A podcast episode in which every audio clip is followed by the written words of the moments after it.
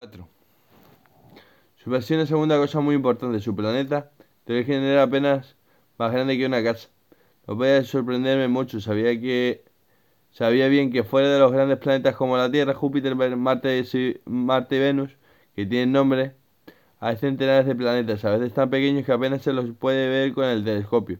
Cuando el astrónomo descubre algo, alguno, le da un número por nombre. Lo llama, por ejemplo, el asteroide 3251.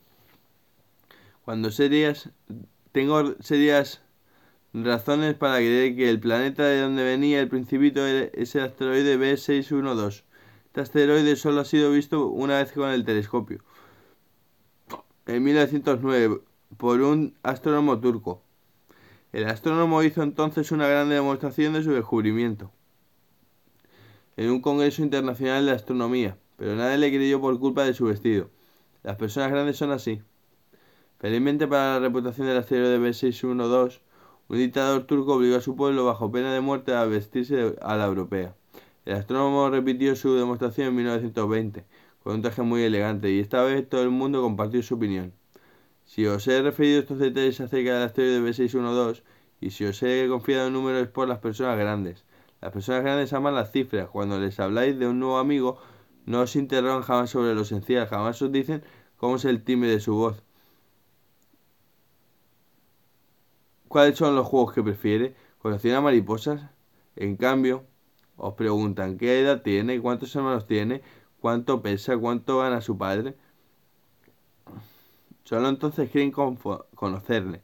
Si decís a las personas grandes, he visto una, he visto una hermosa casa de ladrillos rojos eh, con geranios en las ventanas y palomas en el techo. No hacer tarana imaginarse la casa. Es necesario decirles, He visto una casa de cien mil francos, entonces exclaman, qué hermosa es. Si les decís la prueba de que el principito existió, es que era encantador, que reía y que quería un cordero, quería querer un cordero es prueba de que se existe. Se encogerán de hombros y os tratarán como se trata a un niño. Pero si les decís el planeta de donde venía es el asteroide B612, entonces quedarán convencidos, os dejarán tranquilos y preguntaron más. Son así. Y no hay que reprocharles. Los niños deben ser muy indulgentes con las personas grandes. Pero claro está, nosotros que comprendemos la vida, nos burlamos de los números.